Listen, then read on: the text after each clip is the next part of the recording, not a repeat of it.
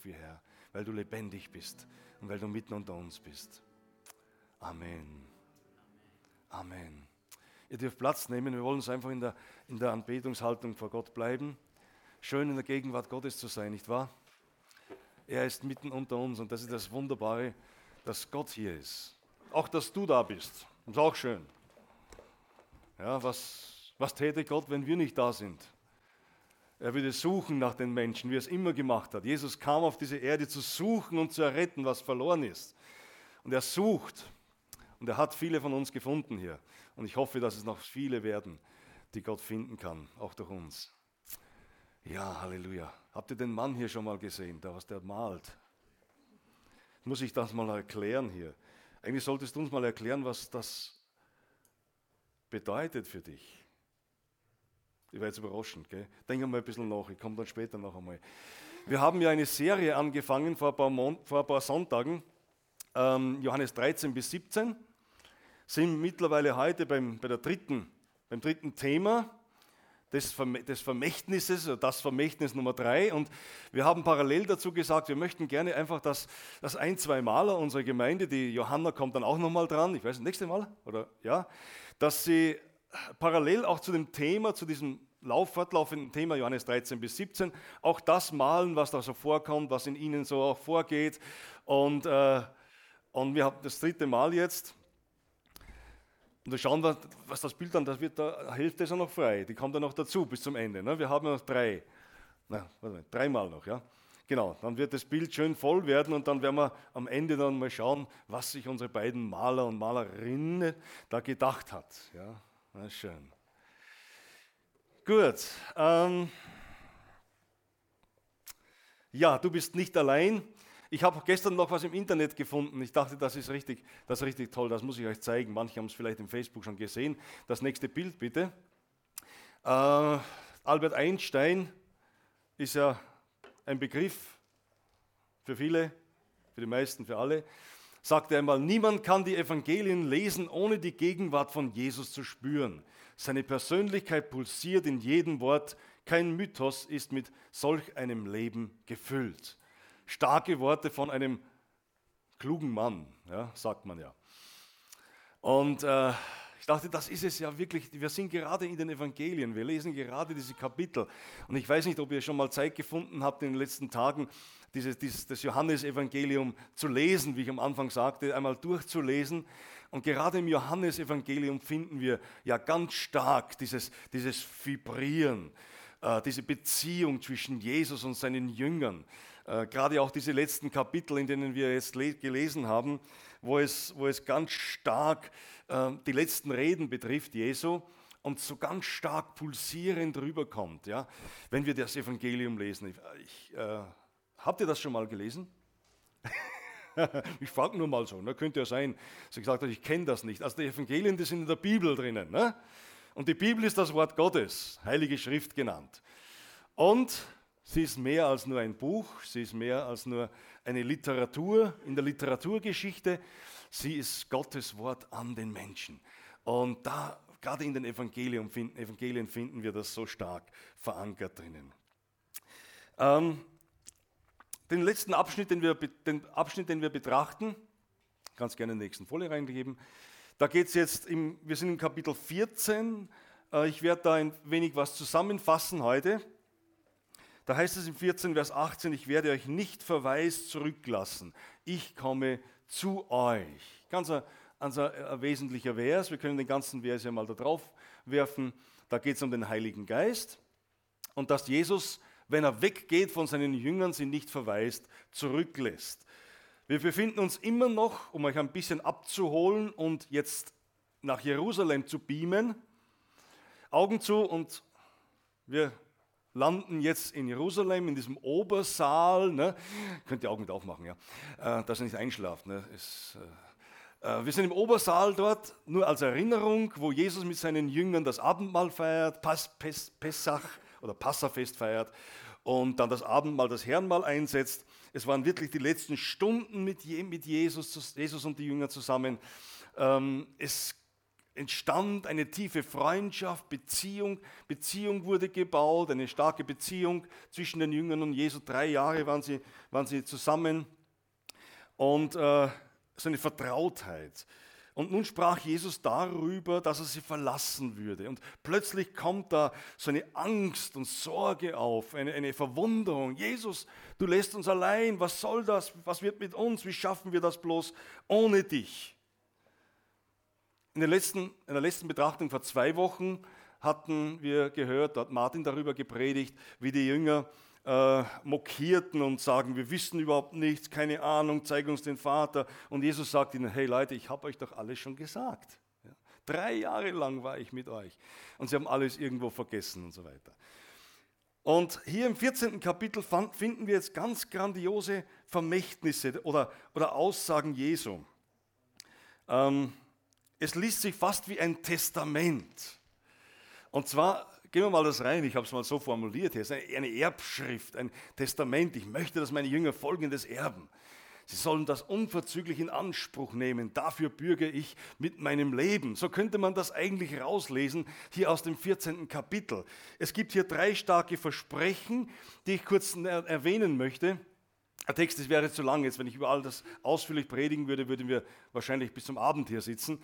Aber ich kann ja dann am Abend heute Fortsetzung machen um 17 Uhr im rumänischsprachigen Gottesdienst. Da könnt ihr dann noch kommen. Ich werde trotzdem in Deutsch sprechen und übersetzt werden.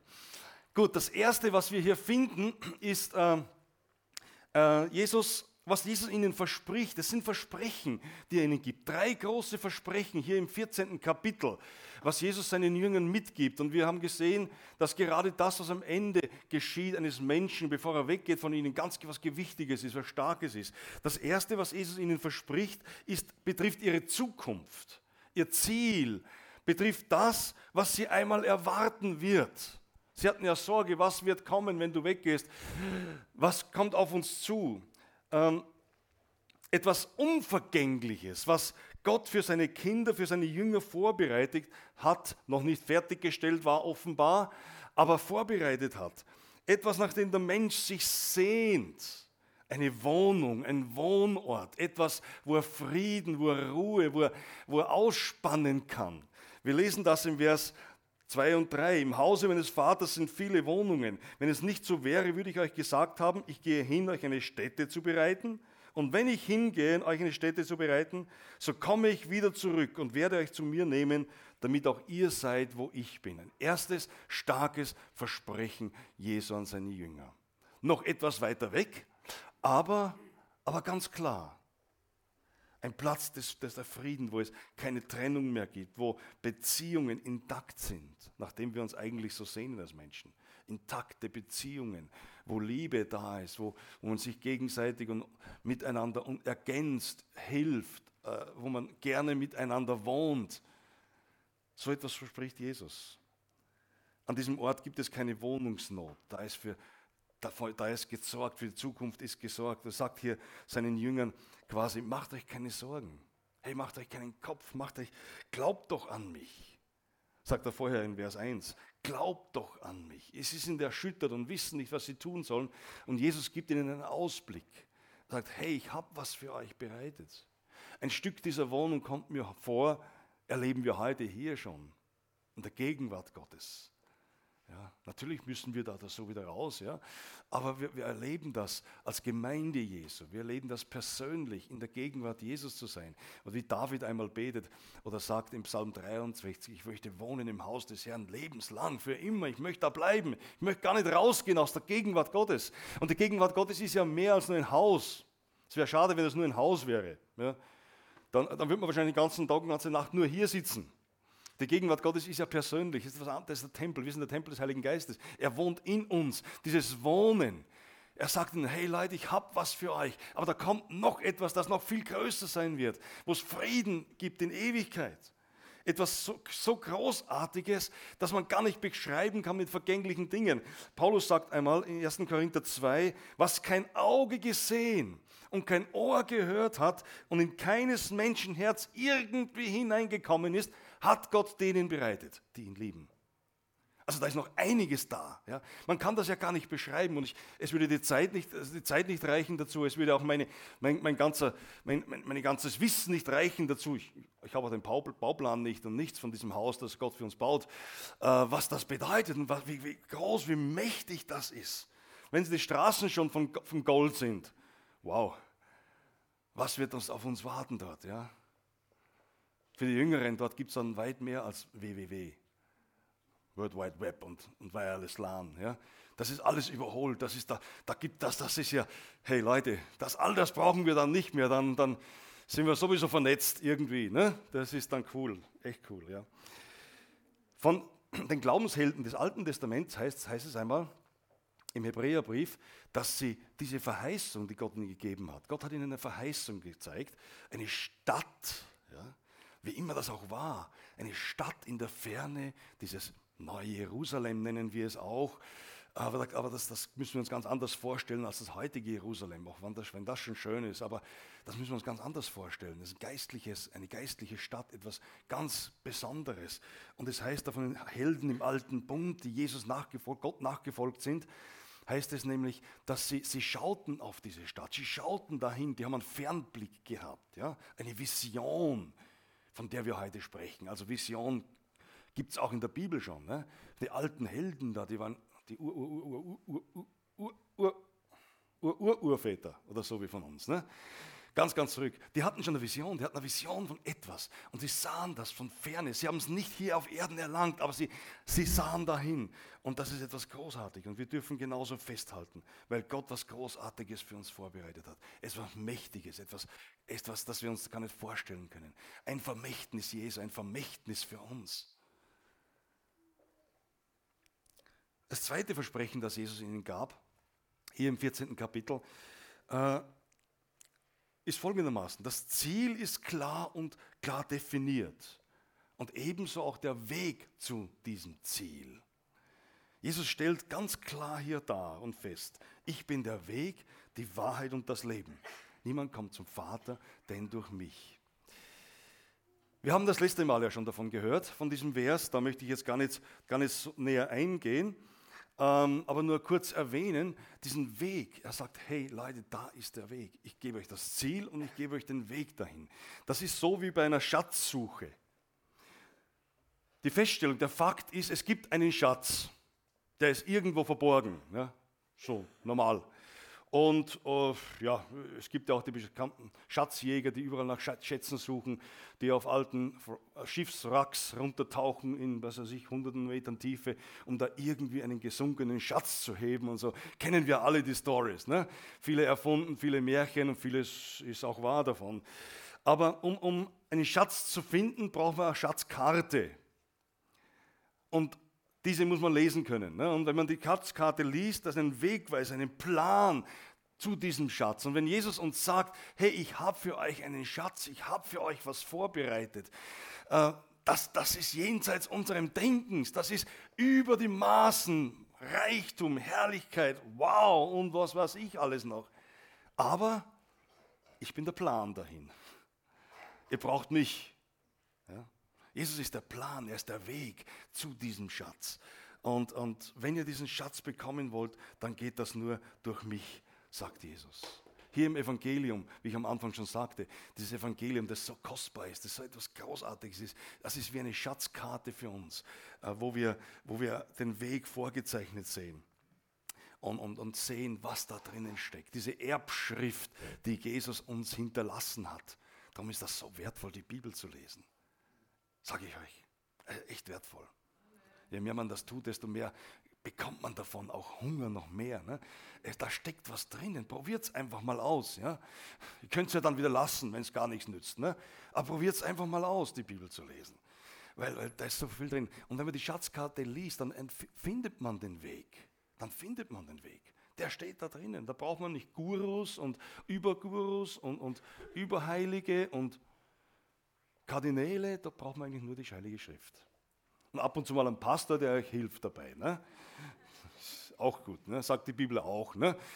Wenn man Aposteln, Hirten, Propheten, Lehrer und Pastoren braucht, um einander zu helfen und zu unterstützen. Aber das Wort Gottes, diese Schatzkarte ist da. Und ich möchte einfach ihr kennt, viele kennen das natürlich, einfach ermutigen dazu. Dieses, dieses Vermächtnis, das Jesus uns gegeben hat. Leute, hey, es gibt da was.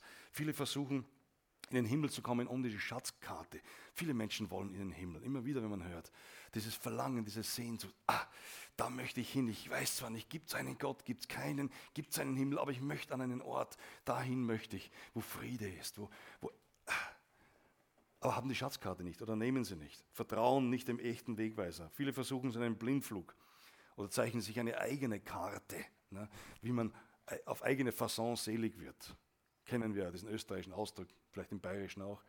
Auf eigene Fasson selig werden. Ich bastel mir einfach einen Glauben zusammen, bisschen hier, bisschen hier und bisschen hier.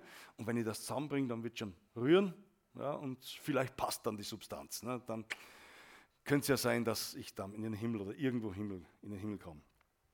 Aber im Grunde genommen ist es so einfach, einfach das Ziel zu erreichen.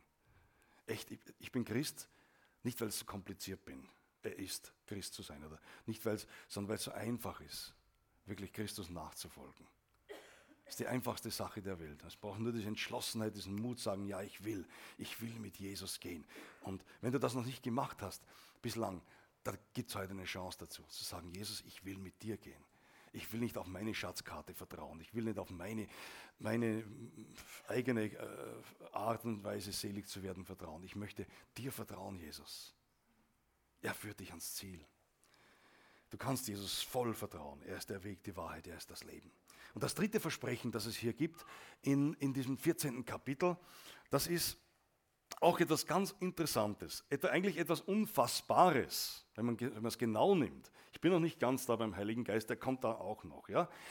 Ähm, und zwar, es geht darum, in Vers, wir kennen diese Stelle sehr gut, im Johannes 14, 13 und 14, lasst mich das lesen. Und was ihr bitten werdet in meinem Namen, das werde ich tun, damit der Vater verherrlicht werde im Sohn. Wenn ihr mich etwas bitten werdet in meinem Namen, so werde ich es tun. Klingelt da was? Ich meine, wir lesen den Versen, haben diesen Versen, die Verse wahrscheinlich schon häufig gelesen. Die meisten Bibelleser, gläubige Christen in der Gemeinde, vielleicht auch schon Gepredigten gehört darüber. Ich habe auch schon oft gepredigt darüber. Aber da ist schon etwas Fulminantes drinnen. Das muss man, das muss man sich mal vorstellen. Vor einer Woche habe ich auch diesen Vers gelesen und äh, habe das 14. Kapitel nochmal durchgelesen und kam dann auf diese Stelle und die Stelle davor, den Vers davor, wo, wo es heißt, und ihr werdet größere Werke tun, als ich sie tue. Ja? Und als ich das in der Früh so gelesen habe, kam so ein, so ein, ein, ein eine Gewissheit, eine wirklich geistliche Gewissheit in mein Herz hinein, dachte ich, ja, das ist es. Und dann dieser Vers hier, was ihr bitten werdet im Namen, im Namen äh, des, in meinem Namen, das werde ich tun. Da steckt doch so viel Dynamit drinnen. Das ist nicht nur eine, eine Möglichkeitsform. Ja? Es könnte ja sein, dass ich den Vater überzeugen kann, dass er etwas tut, wenn er nicht gerade unterwegs ist sondern Jesus sagt hier, was immer ihr bitten werdet in meinem Namen, werde ich tun. Zwei, in diesen zwei Versen sagt er das zweimal hier. Und ich glaube, dass Gott wirklich das tun will. Es hat ein wenig, ein Stück meine Haltung wieder verändert oder erneuert letzte Woche. Ganz neu, Herr Gott, Gott, wir wollen dir vertrauen. Wir wollen glauben, dass du es tust. Es ist ein, ein Rema, das Gott schenkt was immer das betrifft. Aber er wird tun, was wir bitten wollen. Und dann heißt es hier, er macht es daran fest, dass es in seinem Namen ist. Was ihr in meinem Namen beten werdet, werde ich tun. Im 15. Kapitel, ein Kapitel weiter, lesen wir auch davon, eine ähnliche Stelle, da wo es geht, da, zu, äh, was ihr bitten werdet, werde ich tun. Lesen wir dort, was ihr bitten werdet, indem ihr in mir seid und ich in euch. Diese starke Verbundenheit, diese Verbindung. Es mag sein, dass es über diese Aussagen, es gibt sogar über diese Aussagen wahrscheinlich eine Menge theologische Abhandlungen, wo geklärt wird, was Gott, was Jesus wirklich damit meinte, wie man das heute verstehen kann und wie man es nicht verstehen darf. Da kann man eine ganze Abhandlung theologisch schreiben. Aber lass mich mal so sagen, ich denke als einfacher Mensch, denke ich mir, sagt Jesus hier, was er meint und meint er, was er sagt. Warum sollte es sonst dastehen? Er sagt, komm, bittet und es wird euch gegeben. Ich meine, wenn ein Kind zum Vater kommt und ihn um ein Eis bittet, sagen wir Eiszeit, ich meine Eiscremezeit, ja. Eiszeit ist auch ein bisschen das Wochenende gewesen, aber die Sonne kommt schon wieder, haben wir gehört, toll. Danke für eure Beiträge auch von der Straße und, und Zeugnisse, preis dem Herrn. Ähm, aber wenn ein Kind jetzt seinen Vater um ein Eis bittet, könnt ihr euch vorstellen, dass der Vater dann, vielleicht gibt solche Väter, ja, breit erklärt, das Testergebnis vorliegt, was so in einem Eis alles drinnen sein kann. Und es könnte ja sein, dass diese Fette und, und, das, äh, und der Zucker, der viel der große, hohe Zuckergehalt dir schadet und das Kalte könnte sein, dass, dein, dass deine Zähne daran leiden. Also überleg dir das mal ganz gut, ob du das Eis jetzt willst oder nicht willst. Also mein Vater hat das nicht gemacht. Und wahrscheinlich eure Väter auch nicht, normalerweise. Ne? Sondern er gibt das Eis, weil das Kind darum bittet. Vermutlich wird er ihm nicht den ganzen Eimer Eis geben, oder, Erich? Nur dosiert ein bisschen, ne? Versteht ihr? Und ich glaube, dass Gott der Vater so zu uns ist. Er ergibt, wenn wir bitten. Er kennt, er kennt unser Herz. Vielleicht sagt der Vater, ja, okay, ist besser jetzt nicht vor Mittagessen gerade noch eine Dose Eis, sondern wart mal bis nachmittags oder, oder morgen, wenn das Wetter besser ist. Was immer, das kann ja sein. Dass es nicht gleich sofort gibt jetzt, ne? wenn das Kind schreit oder mitten in der Nacht um 12 Uhr kommt, hey Papi, ich mag ein Eis. Na komm, wart mal ein bisschen, na, morgen in der Früh, dann kriegst du ein Eis. Ne? Verstehen wir? Und ich glaube, dass Gott ähnlich reagiert. Obwohl ich Gott jetzt nicht vorschreiben kann, wie er reagieren muss. Aber ich glaube, dass Gott auch gerne gibt. Vielleicht nicht zu dem Zeitpunkt gleich, wo wir wollen. Wir denken, jetzt muss ich das aber haben. Wenn ich es jetzt nicht habe, dann ah, läuft alles schief in meinem Leben. Und Gott weiß genau, nein, ich gebe es dir ein bisschen später, aber ich gebe es dir. Ja. Hey, wart, vertrau mir einfach. Und ich glaube, dass wir lernen müssen, noch viel mehr lernen müssen, Gott zu vertrauen. Da ist oft dieses Gap, dieser Spalt zwischen dem Bitten und dem Empfangen, wo wir dann oft als Christen auch straucheln und sagen, so, jetzt habe ich es nicht gleich bekommen, jetzt, oh, jetzt bin ich zornig auf Gott und Gott mag mich nicht und niemand mag mich und warum nicht. Und da müssen wir lernen, mit diesem Gap, sage ich mal, mit diesem Spalt umzugehen. Gott, ich bete, ich darf empfangen und ich werde, ich werde empfangen. Ob es heute, morgen oder übermorgen ist, aber ich weiß, du bist da, du erhörst mein Gebet. Aber wenn die Bibel davon spricht, dann dürfen wir wissen, dass wir empfangen werden. Da bin ich absolut sicher. Und ich möchte uns da wirklich hineinführen und ermutigen dazu, dass wir glauben, vertrauen, dass das er uns schenkt. Eines sollten wir noch wissen, die Tiefe unserer Beziehung mit Christus verändern unsere Bitten und Wünsche an ihn. Ja. Je mehr wir mit Jesus leben, je mehr wir Jesus kennen, werden sich auch unsere Bitten verändern. Ein Kind bittet anders wie ein erwachsener Mensch. Und genauso möchte Jesus, dass wir wachsen in ihm und dass wir auch hier vorangehen. Wir werden lernen, darum zu beten, was im Herzen Gottes ist. Also die drei großen Versprechen, eine vorbereitete Wohnung, ein vorbereiteter Weg und eine vorbereitete Erhörung. Es ist alles vorbereitet. Das Einzige, was Jesus hier von seinen Jüngern erwartet, ist, glaub doch an mich. Vertrau mir einfach. Glaub an mich. Wie sieht es bei dir aus? Glaubst du den Worten Jesu? Vertraust du ihm? Vertraust du seinen Verheißungen, die er schenkt in deinem Leben? Nimm's an, vertraue ihm. Wenn wir heute hier für Heilung gebeten haben, nimm's an, vertraue ihm. Gott wird dich berühren. Lass, lass nicht den Feind Land gewinnen in deinem Leben, sondern nimm es im Glauben an. Gott heilt. Und ich glaube, dass Gott es noch mehr tun wird, auch in, den, in, den nächsten, in, der, in der nächsten Zeit, in der wir leben jetzt dass Gott noch viel mehr berühren wird, wenn wir glaubensvoll auch kommen zu ihm und erwarten von ihm, weil er ist ein guter Gott, der gute Gaben gibt, ja, der gerne gibt. Vertrauen wir ihm. Manchmal will der Feind uns das abspenstig machen. Ich glaube, ich weiß nicht, ob ich es hier schon mal erzählt habe. Ich denke, ich habe das schon mal erzählt, ja, schon länger zurück. Haben wir sicher alle wieder vergessen. Äh, es war auf einer Konferenz in, in, in, in Sizilien vor etlichen Jahren, ein, einigen Jahren, etliche Jahre schon zurück, ja, sieben, acht Jahre vielleicht zurück oder weniger.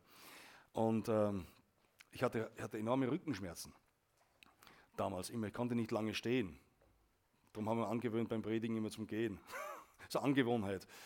Äh, wenn, okay, jedenfalls auch beim Lobpreis lange zu stehen, war einfach nicht möglich. Und dann, und dann war, war ein Sprecher da aus Asien, Ostasien, und der hat den Eindruck, äh, dass jemand da ist, der Rückenschmerzen hat, starke. Und ich dachte, ja, das bin ich. Er hat von einem gesprochen. Und dann ging eine Frau nach vorne. Dachte ich, hoppla. Doch nicht ich. Ach ja, schon wieder nicht ich. habe ich oft schon, oft schon beten lassen.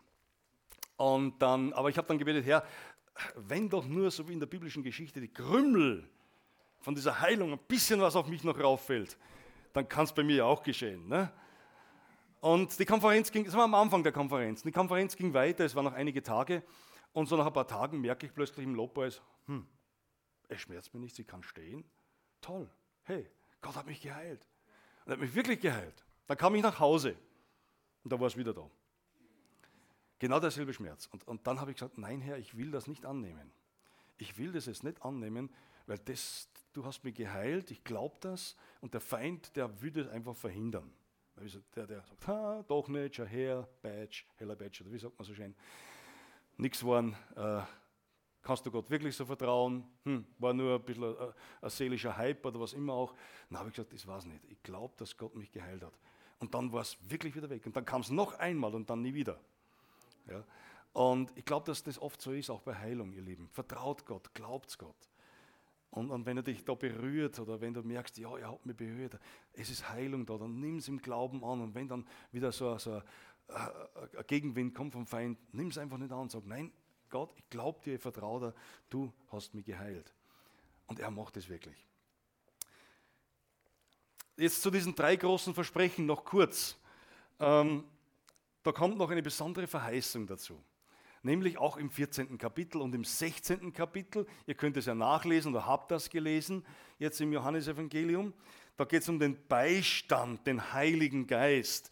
Und ich werde den Vater bitten, dass er euch einen anderen Beistand geben wird, dass er bei euch sei in Ewigkeit, den Geist der Wahrheit, den die Welt nicht empfangen kann, weil sie ihn nicht sieht noch ihn erkennt. Ihr erkennt ihn, denn er bleibt bei euch und wird in euch sein. Ich werde euch nicht verweist zurücklassen, lassen, ich komme zu euch. Das mit dem Beistand, dem Heiligen Geist, ist natürlich ein Riesenthema. Ich kann nur ein paar Überschriften jetzt da nennen für heute und vielleicht an einem späteren Zeitpunkt mal, dass wir generell über den Heiligen Geist auch mehr hören und, und uns mehr beschäftigen damit wiederum. Ähm, der Beistand, der Helfer, jemand, der unterstützt. Und ich glaube, jemand, jeder von uns hat das schon einmal erlebt. Einen Beistand, einen Helfer, einen, der uns unterstützt. Oder ob das ein rechtlicher Beistand war, ein Anwalt in Rechtssachen und so weiter. Äh, jeder von uns hat schon erlebt, jemand, ein Helfer. Es geht nicht alleine. Wir brauchen jemanden, der uns hilft. Das war schon ganz am Anfang so beim Adam. Kennt ihr den Adam? Der erste Mensch, wie die Bibel sagt. Und er hat auch schon dringende Hilfe benötigt. Es heißt dort, dass Gott ihm eine Gehilfin geschaffen hat. Gott, der Herr, sprach, es ist nicht gut, dass der Mensch allein sei, ich will ihm eine Hilfe machen, die ihm entspricht. Nun kann man das oft sehr missverstehen, Hilfe. Es wird oft so missverstanden, dass man sagt, man denkt dann an Haushaltshilfe. Aber Adam hat keine Haushaltshilfe gekriegt. Die hätte er vielleicht gern. Ja? Aber wir denken oft so Hilfe, ja, und, und man will das Wort irgendwie rausradieren dann da aus 1. Mose 2. Ne? Sagen, na Gott, das kann doch nicht sein, dass ich jetzt die Hilfe bin von meinem Gehilfin von meinem Mann bin und so. Ähm, aber ich sage euch mal was, es ist interessant, dass das Wort Hilfe im hebräischen Ezer oder Asa äh, auch für Gott gebraucht wird. Und zwar nicht so wenig. Im Alten Testament allein mindestens 18 Mal wird dieses Wort Asa für Gott gebraucht, dass er unsere Hilfe ist. Also nichts Untergeordnetes, keine Haushaltshilfe. Das ist der Geschirrspüler und der Eherd und das alles. Ne? Das sind Haushaltshilfen, die steckt man an und dann funktionieren es. Aber Mensch ist keine Haushaltshilfe. Ähm, vielleicht machen wir Männer für unsere Frauen, gell Peter? Hm. Nehmen wir aber gerne an, das tun wir gerne. Aber Hilfe heißt hier ganz was anderes. Hilfe meint, Gott ist unsere Hilfe. Er ist da, weil, weil wir ihn brauchen, weil wir ohne ihn nicht sein können. Wir können nicht leben ohne Gott. Wir versuchen das zwar. Und, und letztendlich müssen wir irgendwann einmal sagen im Leben, wir sind gescheitert. wenn wir ehrlich sind und zugeben, ohne Gott. Es kann gut gehen, ich kann ein blendendes Leben auf der Sonnenseite des Lebens führen, aber irgendwie komme ich zum Schluss, hey, irgendwo habe ich was vermisst und das war Gott, diese Hilfe. Im Neuen Testament wird diese Hilfe im Zusammenhang mit dem Heiligen Geist gebraucht. Der Heilige Geist ist unser Helfer, er ist unser Anwalt, er ist der, der unsere Unterstützung ist und wir brauchen diesen Heiligen Geist ganz stark. Wir brauchen ihn. Neben dem, dass wir uns als Geschwister brauchen, wie wir der ersten Betrachtung gesehen haben, auch der Fußwaschung, Unterstützung, so brauchen wir den Heiligen Geist, den Parakletos, ist das schöne griechische Wort im Neuen Testament. Ja? Parakletos, der zur Unterstützung herbeigerufene, der, der uns unter die Arme greift, uns aufhebt. Das ist der Heilige Geist. Und diese wunderbare Verheißung des Heiligen Geistes gibt Jesus seinen Jüngern mit am Ende, bevor er diese Welt verlässt. Und das ist das Genialste. Stellt euch vor, er würde den Heiligen Geist nicht gar gelassen haben. Wir würden ganz schön kämpfen. Wir würden ganz schön kämpfen. Wir brauchen ihn. Im Neuen Testament lesen wir, nur als kleine Lehre oder so, ähm, zweimal von, von zwei Parakletos. Wisst ihr das? Zwei unterschiedliche Parakletos. Das erste ist der Heilige Geist. Wir lesen Johannes 14, 14, äh, 15 und 16. Und das zweite ist von Jesus, dem Parakletos. Der hat das schon gelesen. Steht auch in der Bibel.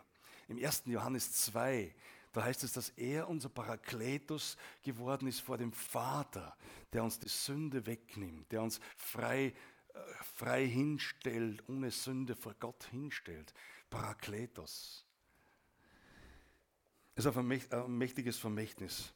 Ein paar Gedanken dazu, Überschriften, vielleicht mehr noch, äh, was wir unbedingt wissen müssen über das Wesen des Heiligen Geistes. Und dann kann ich uns entlassen, wenn wir das gewiss wissen. Ja? Also, das erste ist, der Heilige Geist ist anstelle von Jesus hier auf Erden, aber er ersetzt ihn nicht. Okay? Jesus sprach davon, dass er hingehen wird zum Vater und dass er wiederkommen wird. Er spricht davon, dass er die Kinder, die, die Jünger nicht verweist zurücklassen wird, sondern ich komme zu euch. Und das meint jetzt dann nicht das Wiederkommen einmal am Ende der Tage, wo Jesus in Herrlichkeit wiederkommt, dass ich komme zu euch, sagt ihnen, eine kleine Weile spricht er davon, dann komme ich mit dem Heiligen Geist. Der Heilige Geist verkörpert Jesus und den Vater für uns. Und die Aufgabe des Heiligen Geistes ist es, permanent auf Christus hinzuweisen, ihn groß zu machen. Aber in, in, durch den Heiligen Geist ist Christus präsent unter uns.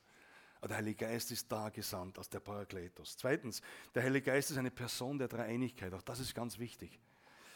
Der Heilige Geist ist kein unpersönliches Wesen, keine, kein, kein Hauch, kein Wind, keine nur Kraft.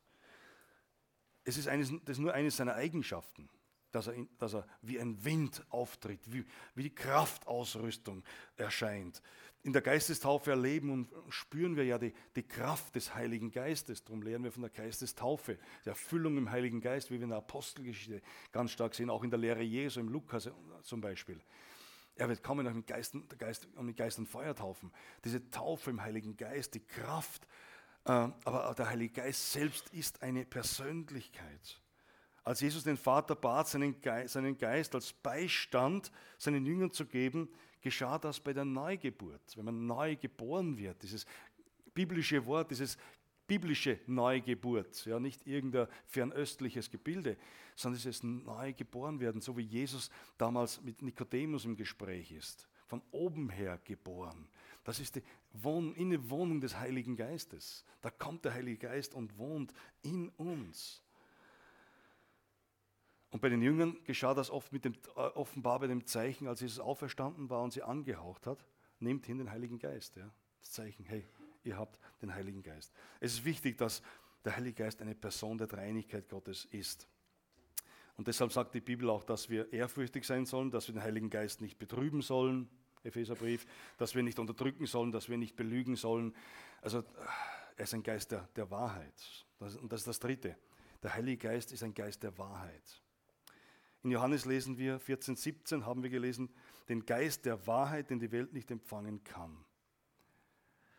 Die Bibel spricht davon, dass Gott Licht ist und dass gar keine Finsternis in ihm ist. Also gar keine, kein, kein bisschen, nicht mal ein Schatten ist in Gott.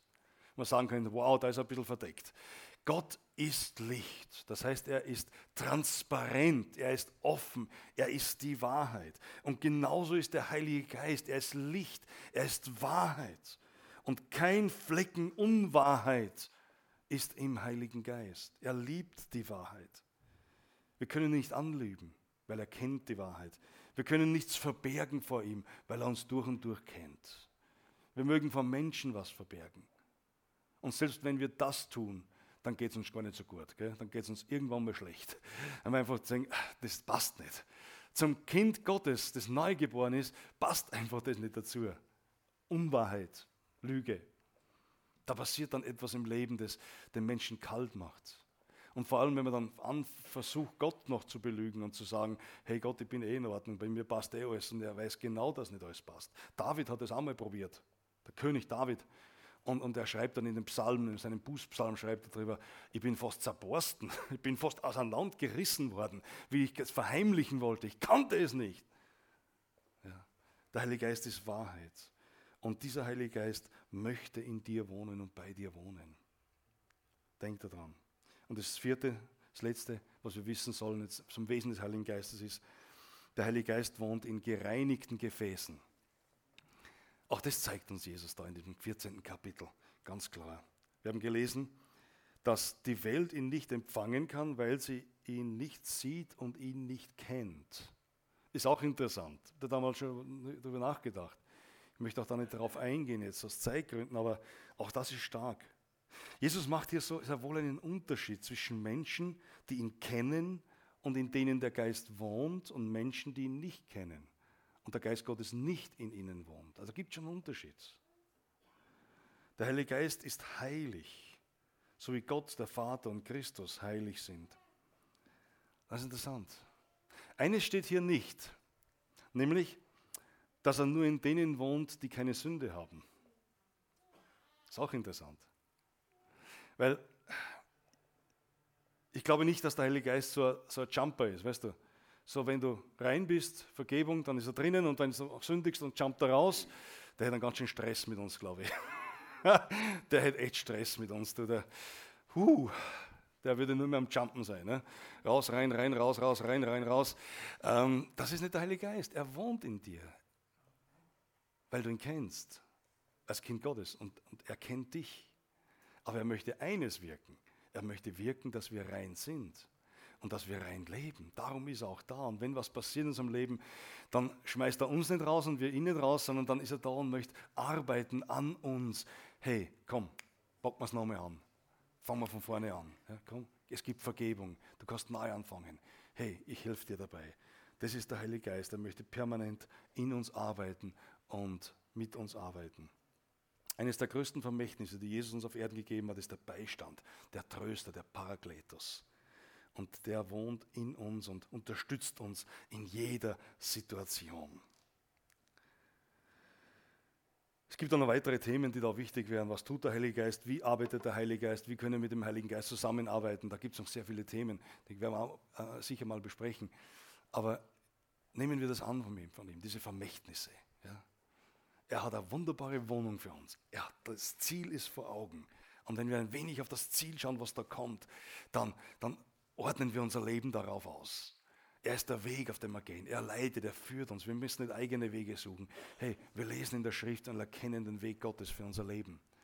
Lies drinnen. Sei in der Gegenwart Gottes. Und in der Gegenwart Gottes wirst du erkennen, was sein Weg ist. Der Heilige Geist leitet uns ja auch auf diesem Weg. Er führt uns ja auf diesen Weg. Das ist großartig. Und, das, das dritte Vermächtnis da im 14. Kapitel, dass wir bitten dürfen, was wir was immer wir bitten in seinem Namen, er uns geben will. Ich weiß nicht, was, was vor dir liegt diese Woche. Ich weiß nicht, was dich beschäftigt heute gerade.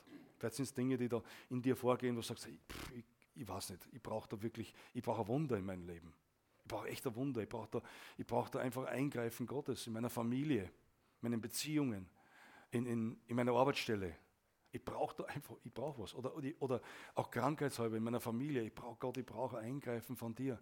Denk dran heute. Was immer du bitten würdest in seinem Namen, er will es dir geben. Zweifle nicht. Vertraue ihm, glaube an Jesus. Und schließlich hat er uns das größte Vermächtnis gegeben im Heiligen Geist.